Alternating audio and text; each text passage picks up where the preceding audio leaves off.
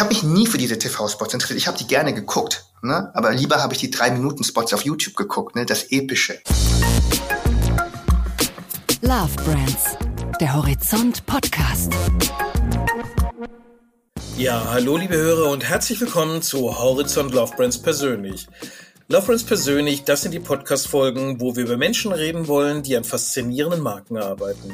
Mein Name ist Santiago Campillo Lundbeck und heute ist mein Gast Toa Nguyen.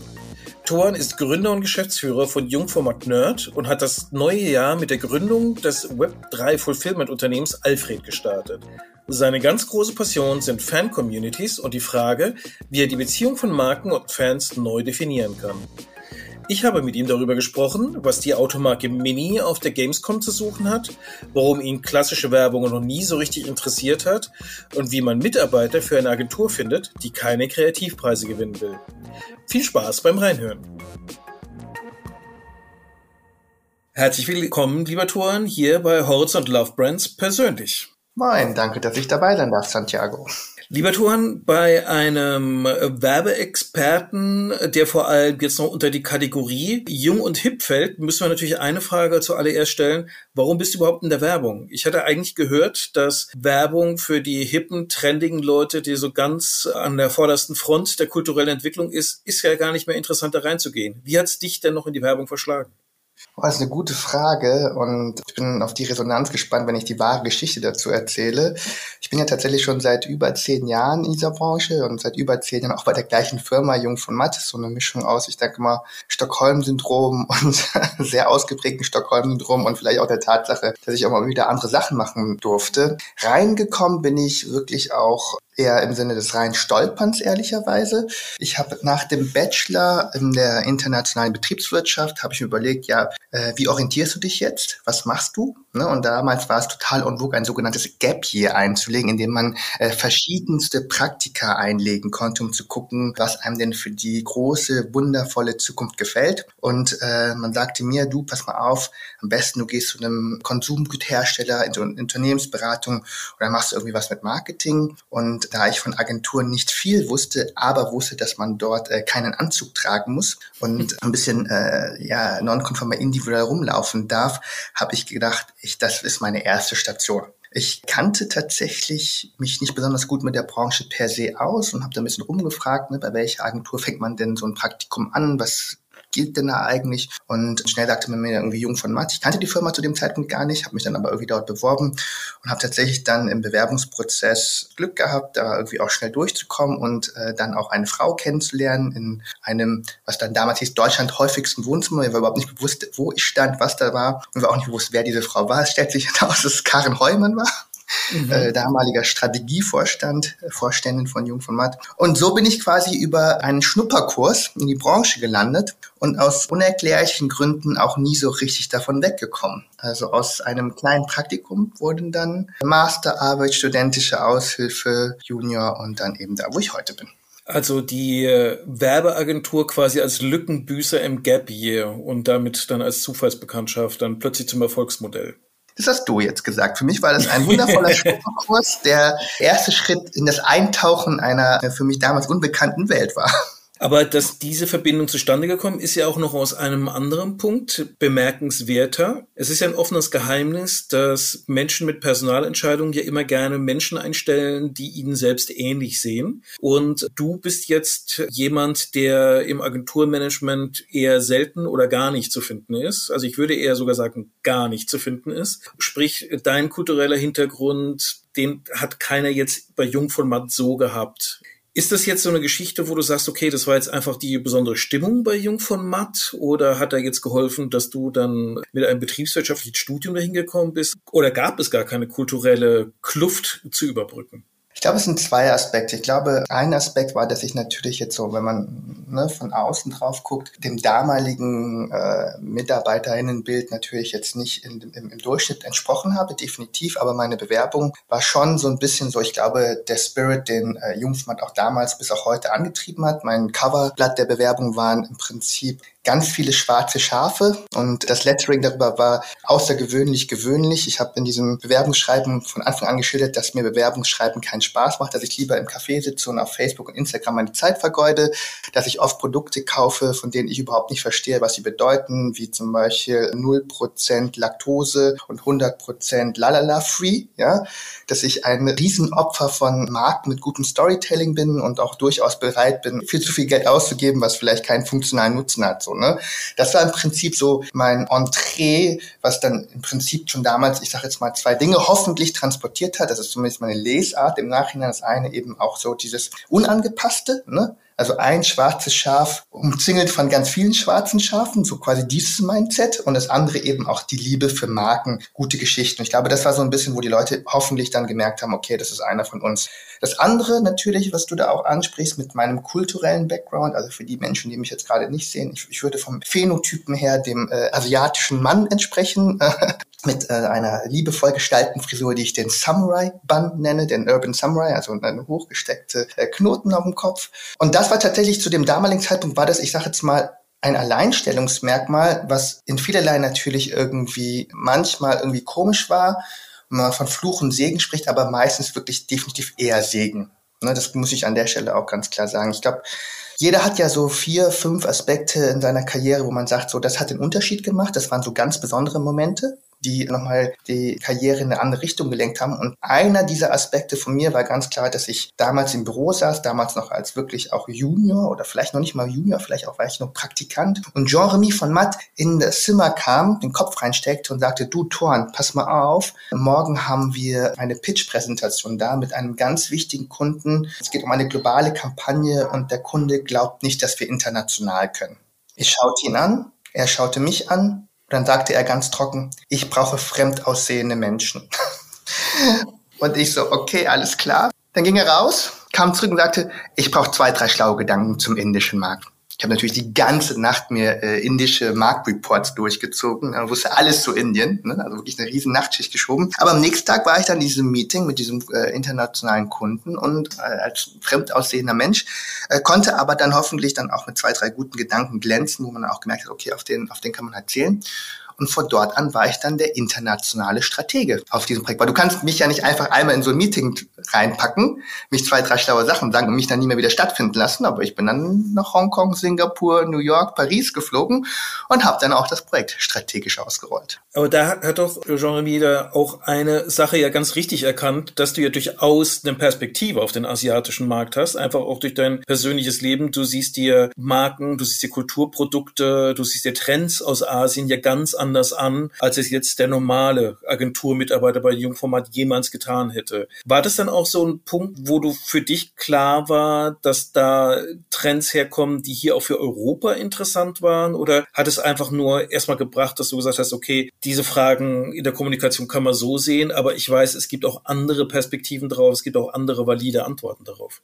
Ich glaube, in dem Moment, wo er mich gefragt hat, hier muss man natürlich sagen, Jeremy ist generell kein Mensch der Spontanität. Alles, was dieser Mann tut, hat Hand und Fuß. Alles ist durchdacht. Also sicherlich waren auch viel mehr Dimensionen involviert, als er mich zu diesem Meeting einberufen hat. Zu dem Zeitpunkt war mir, glaube ich, gar nicht klar, welche Tragweite das alles haben wird. Im Projekt selber, man muss an der Stelle natürlich sagen, klar, ich habe ja auch in Singapur studiert also ich habe in, äh, in Rotterdam, in Maastricht, in Singapur studiert, so das Thema internationale Interkulturität, ja, Business in diesem Kontext war mir schon in irgendeiner Art und Weise vertraut. Das wussten die Leute natürlich auch, ja. Mir war aber nicht bewusst, inwieweit das Thema unterschiedliche Kulturen, Sozialisierung, Normen, Codes und dann eben auch Rituale mich später im Job auch nochmal begleiten würde. Zu dem damaligen Zeitpunkt hieß es einfach Versuch, eine globale Handschrift über so viele Länder wie möglich auszurollen und versuche nur da Lokalisierung zuzulassen, wo es unausweichlich ist. Das wiederum spitzt natürlich deine ganzen Sensorik dafür ne, auf die Details. Also inwieweit kannst du Konformismus äh, nach vorne treiben, inwieweit brauchst du eben ein gutes Gespür, was vielleicht gar nicht auf Wikipedia oder in, in Lexika nachzulesen ist, ne, für die kulturellen Bewegungen, ne, die Nuancen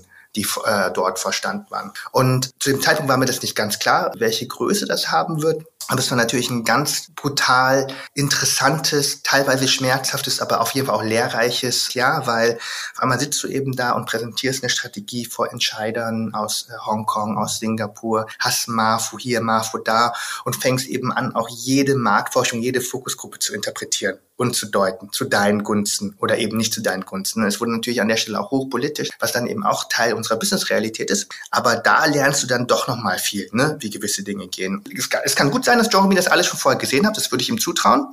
Es kann aber auch sein, dass es äh, wie viele gute Dinge im Leben äh, eine Mischung aus Glück, Zufall, aber eben auch das, äh, ja, das Packen der Chance in diesem Moment hat ist. Aber du bist aus dieser Erfahrung ja eigentlich an einen Punkt gekommen, wo du gesagt hast, Werbung ist toll, Werbung ist mein Job, aber der Teil, mit dem man Werbung identifiziert, zu sagen, ich mache die große Kampagne, der TV-Spot, der überall zu sehen ist, der Kinospot, der die Menschen vor dem eigentlichen Hauptfilm zu Tränen rührt oder einfach nur die freche bis nervige Radiokampagne.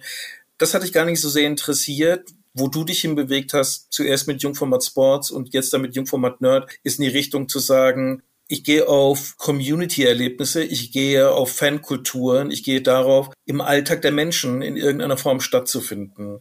Warum verabschiedet man sich so dermaßen von dem klassischen Teil der Werbung und sagt, ich mache mir eine neue Art von Werbung auf? Ja, also das Lustige ist, ich habe mich gar nicht davon verabschiedet, weil ich es nie gemacht habe. Ich habe mich noch nie dafür interessiert. Ich erinnere mich noch an ein äh, Mittagessen mit Holger Jung, in dem ich zu Holger Jung meinte, Holger, ich verstehe das doch gar nicht. Warum machen wir die ganze TV-Spots und Printkampagnen? Wir sind eine Kreativfirma, wir können doch alles machen. Wir können doch Designerstühle machen, Architektur, Räume, Gebäude, ist doch egal. Wir sind doch einfach nur irgendwelche Kreativen. Damals war Querdenker noch nicht so negativ besetzt wie heute. Ja, wir sind doch einfach Querdenker und Querulant, ist doch egal. Und Holger Jung guckte mir in die Augen und meinte so, nee, wir sind, wir, wir, wir Schuster bleibt bei deinen Leisten. Wir sind eine Kommunikations- und Kampagnenagentur. Ne, ist jetzt auch eben über eine Dekade her. Wir machen nicht das. Ich weiß, dass äh, Holger das heute anders sieht. Ich war äh, letztes Jahr auch nochmal mit ihm essen, habe ihm mit voller Stolz meine Super Mario Haribo Kollektion gezeigt. Meinte, guck mal, Holger, das geht auch. Hat das, keine Kampagne lief dazu, nicht mal ein Out-of-Home-Spot, gar nicht oder so, ja. Riesenerfolg. Deswegen war meine Ambition schon immer und jeder, der äh, mich seit ich klein auf verfolgt hat, war meine Ambition schon immer so nah wie möglich an das Produkt zu kommen. Und das ist ja auch im Prinzip die Handschrift, die wir bis heute auch mit der Nerd prägen. Für mich war immer, immer, immer maßgeblich, dass gute Kommunikation immer beim Produkt anfängt. Ne? Und jetzt kann man sagen, okay, das, das ist schon so oldschool, dass du das nochmal sagst, Thorn, das verwundert uns, aber es sind ganz, am Ende des Tages ganz klassisch die vier Ps ne, aus dem Marketing. Produkt, Promotion, Place, ja, und dann eben auch in Kombination Produkt natürlich auch sowas wie Pricing, was wir eben auch bei der Nerd anbieten. Ich habe mich nie für diese TV-Spots interessiert. Ich habe die gerne geguckt, ne? aber lieber habe ich die drei Minuten Spots auf YouTube geguckt, ne? das epische. Ja, ich wollte eigentlich immer schon nah ans Produkt. Und das war immer so meine, meine Grundhaltung. Über die Jahre hinweg kam dann eben noch das, was du dann eben auch angesprochen hast, ne? eben auch die Sozialisierung mit eben äh, unterschiedlichen Entrepreneurship. Ne? Jungfrau Sport war ja eine lange Station von mir, wo ich ja auch über fünf Jahre gewesen bin, zuletzt ja auch als Gesellschafter. Und dort kam relativ schnell eben schon auch aus, dass man auch Kommunikation Marken bilden kann, ohne eben äh, klassische Kanäle. Also du siehst ja keinen BVB-Image-Film auf Pro7, der bewirbt, wie toll Borussia Dortmund ist. Äh, ganz selten Out-of-Home-Kampagnen. Und da habe ich eben äh, im, Kern schon das erste Mal erlebt, okay, eher vielleicht auch, auch sehr notgeboren, wie eben Kommunikation geht. Und da äh, sind wir das erste Mal eben sehr, sehr stark mit digitalen Kanälen in Berührung kommen. Das war dann 2013. Wir haben tatsächlich die allerersten großen Facebook-Kampagnen gemacht, ne, in Echtzeit. Damals noch für den Deutschen äh, Olympischen Sportbund, für Adidas, zur, dann auch WM. Und das war so ein bisschen das andere Thema. Und dann über Umwege kam eben erst dann das Thema Kulturmarketing, ja, worauf du wahrscheinlich eben auch angespielt hast. Aber meine Grundhaltung war immer schon, dass mich das, was Jungformat in vielerlei immer sich ausgezeichnet hat, dass mich das immer weniger interessiert. Ich wollte schon immer ans Produkt. Wenn du da mal ein Beispiel geben kannst, um es zu illustrieren, was sind denn für dich so zwei Kampagnen, wo du sagst, da sieht man, wie Markenkommunikation künftig anders funktionieren kann oder wie sie in der heutigen Welt andere Punkte besetzen kann und dabei auch wohlgemerkt immer noch reichweitenstark bleiben kann? Also Cases, die relativ gut beschreiben, was es bedeutet, wenn man wirklich aus dem Produkt herausdenkt, sind der Einsicht natürlich zum einen die äh, Super Mario Haribo Kollektion. Die wir eben vor einem Jahr zum ersten Mal gelauncht haben und die dieses Jahr wieder gelauncht worden ist. Da ist es relativ einfach. Haribo ist natürlich eine Marke, die alle Menschen kennen, die schon auch immer Teil irgendwie der popkulturellen Bewegung war. Ne? Auch damals mit Haribo macht Kinder froh und Erwachsene ebenso und Thomas Gottschalk, die auch jetzt wiederum irgendwie Anschluss irgendwie in der Popkultur äh, suchen wollte. Und da war das Briefing, was ist eigentlich der Nachfolger der Schlümpfe? Ne? Also ganz banal. Mhm eigentlich die erste Frage, die am einfällt, ist, wie es gab nach den Schlümpfen eigentlich kein Lizenzprodukt mehr, seit mehreren Dekaden. Und äh, wenn man das einmal realisiert hat, dann weiß man, welche Tragweite es eigentlich hat. Ja, In diesem Kontext haben wir uns im Prinzip damals halt unterschiedliche Partnerschaften und Collabs, wie man es heute neudeutsch nennt, äh, ausgeguckt und sind dann zum Entschluss gekommen, dass was die Reichweite angeht und die Emotionalisierung Super Mario ein toller Fit wäre. Es hat ganz banale Gründe, wie das Super Mario schon über Generationen da ist. Erst auf dem Game Boy, dann auf dem Super Nintendo. Also so Papa, Mama, großer Bruder und kleiner Bruder und kleine Schwester können was damit verbinden, bis zu den Kleinen. Hat also erstmal per se erstmal eine große Grundgesamtheit, ne, wo das was auslöst. Also die Versuchung, Bowser den Kopf abbeißen zu können. Ja, zum Beispiel, wobei das, da komme ich gleich drauf hin, ja. Also erreicht erstmal grundsätzlich viele Menschen ne, und hat auch viele Fans und eine hohe Emotionalität.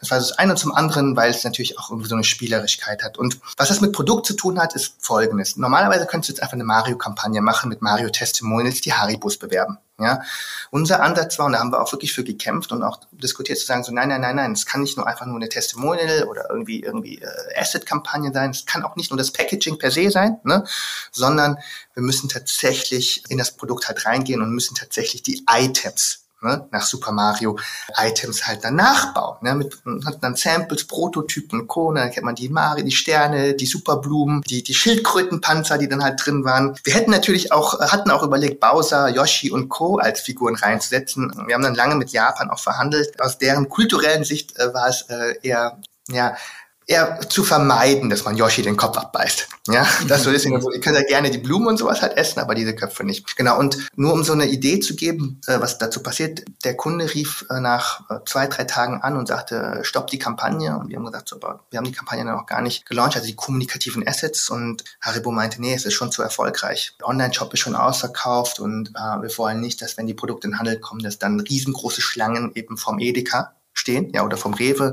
wenn wir eine Familienmarke sind, wir sind nicht so ne, wir sind keine Marke, in der irgendwie Kids irgendwie über Nacht vor den Edekas campen müssen, das finden auch die Marktleiter nicht so gut, ja, aber das Produkt alleine, also die bloße Existenz des Produkts hat so einen großen Hype generiert, dass eben der Online-Shop innerhalb von wenigen Tagen ausverkauft gewesen ist und die Games-Wirtschaft darüber getweetet hat, wie ähm, die aktuellste Playstation, wo man sie noch bekommen hat. Also das ist so ein schönes Beispiel dafür eben, wie, wie das Produkt an sich schon äh, Kraft entfalten kann. Vielleicht, wenn ich da reingrätschen darf, ihr habt ja jetzt die Gamescom Gamescom so ein bisschen als euer Mecker erklärt, äh, denn im Prinzip ist es ja eine der Orte oder eine der Termine in Deutschland, wo sehr viele Fan-Communities zusammenkommen, von den klassischen Videogame-Spielern hin bis zu tatsächlich den Sammelkartenspielern, also sind ja fast alle da vertreten. Und ihr habt da ja dann auch wieder eine Game-Zusammenarbeit gehabt. Dieses Mal war es Mini mit äh, Pokémon, die, die ihr zusammengebracht habt. Die Fotos habe ich gesehen. Ich war ja auch selber vor Ort und habe dann den Mini in seiner quasi Spielzeugautoverpackung gesehen. Das ist natürlich von den Visuals total spannend, aber wie wird denn da ein Marketing-Case daraus, dem ich jetzt einem Marketingleiter Oldschool verkaufen kann, der ja eben genau in der Werbewelt, die dich persönlich ja nie so interessiert hat, aufgewachsen ist? Also ich glaube, wenn ich jetzt ein paar KPIs und wir haben das Reporting noch nicht finalisiert, ne, dazu halt zeigen kann, wird es jedem Marketingmenschen auf dieser Welt, glaube ich, bewusst sein, welche Kraft darin ist. Ich fange einmal drei Schritte zurück an um einmal kurz die verschiedenen Bausteine dieses, äh, dieser Arbeit dann auch herauszuarbeiten, weil es dann interessant ist. Zum einen, ja, wir hatten im Prinzip von Mini den Auftrag zu explorieren und zu gucken, wie man eben wieder Anschluss zu der jungen Popkultur natürlich auch finden kann, welche Möglichkeiten, Partnerschaften es gibt und was eben Kids eben heute auch interessiert. Was viele nicht wissen, ist, Pokémon ist tatsächlich die aktuell kommerziellste, stärkste Medienmarke der Welt. Ja, ist die erste Medienmarke, die überhaupt über 100 Milliarden Euro umgesetzt hat. Ne? Also All-Time, was hat sehr, sehr viel ist. Viel mehr als Star Wars, viel mehr auch als tatsächlich auch Mario in dem Fall. Und sogar, das würde man auch nicht glauben, als junger Vater von zwei Töchtern wäre mir das auch nicht bewusst gewesen, auch mehr als die Disney-Prinzessin. So, ne? Also Pokémon ist einfach fantastisch stark, was darum liegt, dass sie halt Karten, Videospiele, Pokémon Go und auch Fashion Pieces haben. Das war so das Ding per se. Was aber dann spannend war, waren eben zwei Sachen. Eins hat es schon angesprochen, nämlich die Inszenierung als übergroß große Actionfigur auf der Gamescom in der Merchandise Area auch, ne, da wo quasi Actionfiguren hingehören. Und das andere ist, dass wir ähm, aber die Premiere dazu in der sogenannten Opening Night Live gemacht haben. Die Opening Night Live ist sowas quasi wie, da werden die großen Weltpremieren aller Videospiele gezeigt und Mini war quasi die allererste Automarke, non-endemische Marke, die eigentlich gar kein Videospiel ist, was quasi in dieser Show gefeatured worden ist, über zwei Minuten und das eben vor wirklich jetzt, glaube ich, 13 Millionen äh, Zuschauern live, ja, die sich diesen Streams halt rangeguckt haben. Also schon wirklich krass. Was hat das alles generiert von den Fotos, vom Packaging und sowas? Erstmal quasi Media Value. Ich glaube, nach vier Tagen hatten wir schon 800 Millionen Impressions. Ja, die Mini-Mentionings sind 1600 Prozent hochgegangen,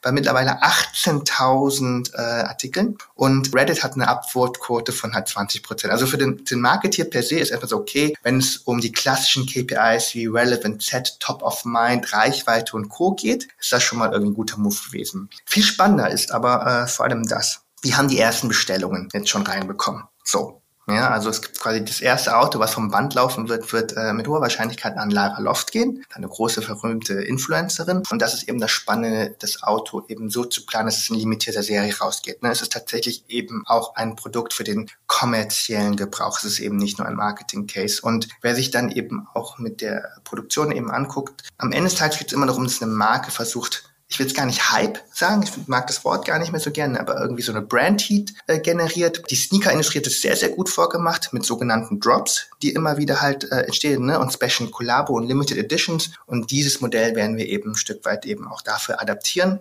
Und was daraus eben entsteht, entsteht jetzt nicht nur der CMO, sondern auch der CFO. Was eben dann in den letzten Konsequenzen eben auch passiert, ist, dass du ein Preispremium draufsetzen kannst. Ne? Also im Idealfall hast du Reichweite, du hast Coverage, du hast Awareness, bist top of mind in einer bestimmten Zielgruppe und ähm, generierst auf den Produkten, die du machst, dann noch einen besseren Deckungsbeitrag. Bei der Gamescom hast du ja auch die Ambition zu sagen, das soll als Bühne nochmal größer werden. Also so ein bisschen die Inspiration ist ja die Comic-Con in San Diego. Jetzt in dieser Gamescom, Porsche war vor Ort, Mini war vor Ort, McDonald's war vor Ort. Die erste Premiere, würdest du sagen, das macht Lust auf mehr? Das kann beim nächsten Mal noch größer werden? Oder war da vielleicht die Hoffnung größer, als die Realität einlösen kann? Hoffnung war sicherlich ein großes Gefühl, äh, was uns vor der Gamescom begleitet hat. Unsicherheit sicherlich auch. Ne? Man darf nicht vergessen, es hat jetzt zwei Jahre nicht stattgefunden, physisch und vor Ort. Keiner wusste, in welcher Größe, Qualität mit welchem Andrang der Menschen ne, die Gamescom zurückkommen wird. Ne? Also da waren viele, viele Fragezeichen. Und vor dem Hintergrund, dass auch die Veranstalter und wir eher mit 200.000 Besucherinnen gerechnet haben und dann 265.000 kam, war dann die Realität besser als die Hoffnung. Das ist schon mal quasi das Nummer eins. Nummer zwei ist in dem Konstrukt sich anzugucken. Ich meine, du warst ja auch vor Ort, so Markenaktivierung geht natürlich noch viel, viel mehr. Zum einen hatten wir dieses Jahr das Problem natürlich mit den Lieferketten. Also viele Stände konnten gar nicht in der Ganzheitlichkeit aufgebaut werden. Es haben viele Konsolen gefehlt. Und jeder, der schon mal vorher auf einer Gamescom gewesen ist, weiß, theoretisch kann hier ein riesengroßer Themepark entstehen, wie im Prinzip Disneyland in mega geil und für Erwachsene. Also von der eigentlichen technologischen und Inszenierungskraft gehe ich davon aus, dass die Gamescoms mit einer mit Abstand interessantesten Events äh, Europas bleiben wird und auch noch stärker werden kann. Was heißt das für Marken? Also ich bin der felsenfesten Überzeugung, dass viele Marken Gamescom noch nicht mal auf dem Radar haben. Also die Publisher und die Videospielhersteller natürlich ja, die schon, die kennen das, aber dass eben sehr, sehr viele FMCG-Marken, Konsumgüter, ne, auch Lifestyle-Marken gar nicht wissen, dass es überhaupt existiert und welche Größe das genommen hat. Die Gamescom, wie die gesamte Gaming-Branche per se eigentlich, ist ja so eher im Unscheinbaren groß geworden. Das war ja auf einmal hat man, das, das ging ja über Jahre hinweg mit Double-Digit Growth, ja, aber auf einmal hieß es, irgendwann kam dann der erste Artikel, meinte, Gaming ist größer als Musik und Hollywood zusammen. Das kam ja von einem auf den anderen wie so nichts. Und die Realität ist, dass Gaming tatsächlich mittlerweile 168 Milliarden schwer ist, also die Industrie. Zum Vergleich, Fußball ist nur 45 Milliarden schwer. Und viele Leute haben diese Entwicklung gar nicht miterlebt, weil sie so organisch, linear halt quasi vonstatten gegangen ist mit mehr Technologien. Und wenn man mal sieht, welche Kraft sich dahinter verbirgt, dann erkennt man, dass es qua quantitativen Kriterien interessant ist. Aber was dich ja auch äh, so fasziniert dran, Santiago, und vor allem mich ja auch, ist, dass das Qualitative dahinter eben auch spannend ist. Gaming ist für mich die höchste Form des kulturellen Avantgardismus, den wir aktuell halt haben. Wenn du dir die Videospiele anguckst, das Character Design, das Storytelling, die Tiefe, die Länge. Ich meine, die machen keinen zweieinhalb Stunden schönen Hollywood-Film. Die machen ein Spiel, das 100 Stunden Spaß macht, mit tausenden Charakteren, online gleichzeitig oder Solo-Singleplayer, was einfach voller Craft ist. Das ist Benchmark. Daraus werden tolle Serien abgeleitet, die dann in 50 Ländern der Welt Platz eins auf Netflix sind, wie Arcane von League of Legends zum Beispiel. Die Charaktere, das Storytelling, alles, was quasi in Gaming gebaut ist, ist für mich kultureller Avantgardismus. Es ist quasi nicht nur Forefront, sondern die Forefront of the Forefront, bis hin zu ganz banal, das sind alles Techies. Die coden, die machen 3D nonstop. Und bevor der, der, das, das Lob der Gaming-Industrie noch zu lyrisch wird. Ich möchte ja nicht, dass jetzt irgendwie unserem Marketingpublikum hier schamesrot abschalten muss, weil sie sich jetzt denken, Mist, ich habe die Gamescom verpasst. Aber vielleicht eine Frage. Du bist ja in so einer Position, wo du sagst, da geht marketingtechnische Dinge, die die meisten Leute noch gar nicht auf dem Schirm haben. Fühlst du dich immer noch so in diesem Pionierstatus, in der Minderheit oder sind so Entwicklungen wie zum Beispiel eine Coca-Cola, die sagen, wir wollen auch kulturelle Events schaffen, wir wollen der Musik unsere Marke einbringen oder wie du ja schon erwähnt hast, die Sportindustrie, die sagt, wir machen eben diese Kooperationen mit, mit Sneaker Drops, wo wir dann auch nochmal Prominente aufgreifen, Themen aufgreifen. Entsteht eine Bewegung, Marketing, Kommunikation anders zu definieren, als es früher der Fall war? Ich glaube definitiv schon. Ich glaube, eine der ganz großen Bewegungen, die ich gerade eher spüre, sehe, selber auch ein Stück weit versuche natürlich mit anzutreiben, die hoffentlich dann äh, in den nächsten Jahren eine größere Breitenflächigkeit haben wird, ist das Thema, dass die Leute weg vom Kanaldenken ins Kulturdenken kommen. Wir waren äh, die letzten Jahre getrieben wie so Sklaven, ehrlicherweise, ne? von Kanalmarketing. Man muss was auf Instagram machen, man muss was auf TikTok machen. Hat sich CPMs und KPIs angeguckt, aber gar nicht so richtig verstanden, was sich die Kultur hin ist. TikTok ist ja nicht nur interessant, weil es ein neuer Kanal ist, TikTok ist ja interessant, weil es auch eine neue Kultur mit sich birgt. Ne? Die Art des Humors, die Art der Inszenierung, die Art der Schnitte und sowas. Und ich glaube, dass das Thema Kulturrelevanz, Kulturmarketing äh, an, an, an großer Kraft eben auch wieder gewinnt. Sport war schon immer Kulturmarketing getrieben. Jetzt sehen wir die ersten Bewegungen wie äh, von meinen Freunden von The Ambition, wo die auch äh, Hip-Hop natürlich als Kulturmarketing nach auserklären und wir eben mit dem Bereich Popkultur, Fandom und Gaming. Und ich glaube, wenn Marken wieder verstehen, und daher kommen Marken ja ehrlicherweise, es geht gar nicht darum, welche Kanäle bespielt, ne, sondern es geht darum eigentlich so, welche, mit welchen Inhalten, mit welcher Kultur, mit welchem Spiritus wir das halt machen. In diesem Kontext muss man aber einmal den Hebel im Kopf umstellen. Ich bin der felsenfest überzeugt, dass viele Leute immer noch auf, aus, aus einer Zeit hängen geblieben sind, die damals damals richtig gewesen ist, aber jetzt nicht, nicht mehr so funktioniert, weil die konträre Logik besser funktionieren wird. Die Frage im Marketing ist ja immer, geht es darum, richtig viele zu erreichen oder viele richtige. Und ich glaube, das ist so der nächste Schritt, hoffentlich, dass die Leute verstehen, es geht gar nicht darum, auf Teufel komm raus, einfach nur viele Impressions und viele, viele, viele zu erreichen, ja, sondern äh, eher viele richtige zu erreichen und die quasi als Marke äh, oder als Community oder als Menschen oder als Stilgruppe eben an, an mich zu binden. Und ich glaube, das ist auch so der nächste Shift, dass die Leute halt eher merken, dass vielleicht gezieltes sozialisierendes Marketing nachhaltiger ist ja, also eher bestimmt auf eine Stilgruppe zu gehen und auch denen zu vermitteln, dass man auch wirklich versteht, wovon man redet, dass man auch Teil von denen sein will. Und das finde ich auch mal total wichtig, dieser Stilgruppe eben auch notwendige Wertschätzung entgegenzubringen. Das wäre für mich quasi die nächste Stufe. Sagen so, hey, Marken müssen wieder in den Modus der Wertschätzung kommen. Der Podcast heißt, glaube ich, sogar so. Ja, total. Der heißt ja Love Brands. Guck mal, alle wollen eine ja, Love, Brand Love Brands. Ja. Ja, dieser Podcast heißt Love Brands und alle wollen eine Love Brand sein, ja. Aber was die Leute nicht verstehen ist, Liebe ist keine Einbahnstraße. Wer geliebt sein will, muss auch Liebe geben. Und ich glaube, das ist die nächste Evolutionsstufe, das Markt wieder verstehen, Mist wie, wie geben wir diesen Communities wieder Liebe? Wie zeigen wir denen, dass sie, dass sie uns was bedeuten? So. Und das macht eigentlich alle großen ikonischen Marken aus. Die sind Community getrieben. Wie findest du denn die High Potentials, um genau so, solche Ideen umzusetzen? Also du kannst ja nicht darauf vertrauen, dass die Leute in einem Gap Year, in einem Praktikum bei dir rein stolpern und dann irgendwie hängen bleiben. Gleichzeitig hast du ja die Agentur, wo man eigentlich sich ziemlich sicher sein kann, damit werde ich nicht in Cannes gewinnen, damit werde ich wahrscheinlich keinen ADC-Nagel holen. Ich mache es im Prinzip für the love of the game oder weil ich glaube, dass ich hier irgendwie die Zukunft mache. Aber wir sind ja als Menschen manchmal ein bisschen oberflächlich und hätten ganz gerne dann sozusagen auch Branchenanerkennung dafür, was wir machen. Ich glaube, wenn wir wollen würden, dann könnte man auch die klassischen Awards einhaben. Wir sind jetzt auch für die mit Eintracht Spandau, ne, einem erfundenen Sportclub, halb Soap Opera, halb echtes League of Legends, sind wir auch für den Effi nominiert. Also ich glaube, ähm, das wäre möglich. Wir legen aber tatsächlich genauso wie ich wenig Wert auf die alte klassische Kommunikation lege, da nicht so viel Wert drauf. Für uns kommen Leute, die, wie du es halt sagst, ne, die Marketing nicht nur reiten wollen, ja, die Marketingstrategien und Markenkommunikation prägen möchten. Und was uns, glaube ich, alle eins sind, glaube ich, zwei Sachen. Das eine ist ganz, ganz, ganz banal. Hier geht es um Anime, hier geht es um Manga, Science Fiction, Fantasy. Leute kommen hierher, weil das deren Themen sind, weil sie dafür brennen, weil sie einfach das Gefühl haben, hier kann ich einfach Arbeit und mein Privatleben, meine Interessen in irgendeiner Form, ob das jetzt Einklang ist, Symbiose ne, oder ein Tango-Tanz, I don't know, ja, aber äh, das ist, glaube ich, schon für viele Leute wirklich auch äh, sinnstiftend. Ne? Ich will jetzt nicht das hässliche, eklige, blöde Wort Purpose oder sowas in den Mund nehmen, überhaupt nicht, aber ein viel besseres Wort, was was mir gefällt, ist, wenn es um Employer Branding geht oder Employer Culture eher sogar, ist Identifikation.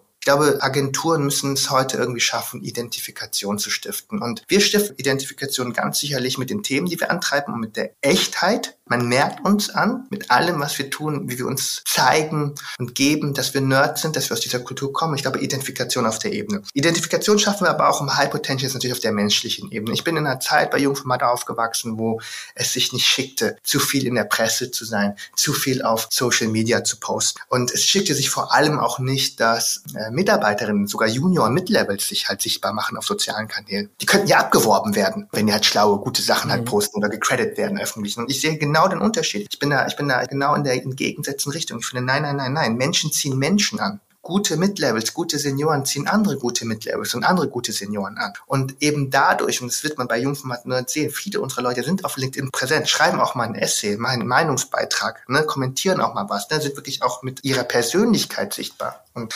anzutreffen. Ich glaube, dass das eben wiederum andere Leute antrifft, die sagen, hey, diese Person ist so wie ich. Und das ist, glaube ich, das zweite Kriterium. Das dritte Kriterium ist trotzdem der Jungformat-Exzellenzanspruch. Also das macht dir alles Spaß. Es ist irgendwie eng mit deinen Copies, die Leute, die da sind, mit denen kannst du dich identifizieren. Aber am Ende muss eben auch mega, mega, mega gutes Zeug rauskommen. Und wir haben, ich glaube, den industrieschwersten äh, Einstellungstest. Also äh, der hier anfangen will. Zum Abschluss vielleicht noch die Frage, wenn die Nerds was für Nerds machen, dann haben sie wahrscheinlich auch alle, so wie Journalisten bei ihren eigenen Regionalkrimi in der Schublade liegen haben, haben die Nerds von Jungformat Nerd wahrscheinlich alle ihr eigenes Nerd-Projekt, wo sie drauf hoffen, irgendwann mal, irgendwann mal kommt die Marke, zu der mein Fan-Thema ganz besonders gut passt. Was liegt bei dir in der Schublade, was bisher noch nicht zum Einsatz kommen konnte? Ich glaube, alle diese Sachen, die in meinem Kopf sind, die in meiner Schublade liegen oder die bei uns allen in der Schublade liegen, werden zum Einsatz kommen. Da bin ich der felsenfesten Überzeugung. es ist nur eine Frage der Zeit die Dinge, die man hier hat, die man sagt, das müsste man nochmal machen, ja. Ich glaube, es ist alles so eine Fragezeit. Wir sind in vielerlei Hinsicht, ne, mit auch dem ganzen Thema Cosplay und Co., ne, und Fanfilm und sowas, sind wir manchmal ein bisschen zu früh dran, aber über kurz, so lang wird das Thema halt kommen. Was sicherlich interessant sein wird, ist die Tatsache, wir haben jetzt eine eigene Fashion-Kollektion mit Snipes und Space Jam gemacht, wir haben Haribus gemacht, wir haben ein Pokémon-Auto gemacht, wir haben einen eigenen E-Sports-Club gegründet, wir haben einen Web3-Token für IWC gemacht, so was ist die nächste Stufe, was man noch machen könnte, ist natürlich wie es sich für uns schickt. Wir müssten natürlich logischerweise irgendwann eine eigene Anime-Serie oder ein eigenes Videospiel programmieren. Also alles andere wäre dann auch nicht kredibel äh, uns gegenüber. Deswegen kann man, kann ich das schon mal jetzt einen Ausblick geben. Es wird vielleicht eine eigene Serie kommen oder ein eigenes Videospiel oder vielleicht ist es die Kombination aus beidem. Ich würde in dem Punkt für eine eigene Anime-Serie plädieren, denn das wäre die Chance, dass ein Samurai-Charakter mit einer Frisur, die ja jetzt schon vorhanden ist, dann vielleicht zum Einsatz kommen kann. Und das wäre dann wahrscheinlich dann der endgültige Schritt ins effektive Eigenmarketing. We will see. ja, an dieser Stelle herzlichen Dank, dass du dir die Zeit genommen hast. An unsere Hörer, alle Ausdrücke, die hier gefallen sind, müssen sie nicht nachschlagen. Da genügt im Zweifelsfall ein Anruf bei Jungformat Nerd, um sich die Fußnoten zum Gespräch geben zu lassen. Und sich vielleicht dann noch über die ein oder andere Fankultur informieren zu lassen, die dann spannend sein könnte. In diesem Sinne, ich freue mich, wenn ihr, wenn Sie das nächste Mal wieder dabei seid, hier bei Horizont Love Brands und ja, bis zum nächsten Mal.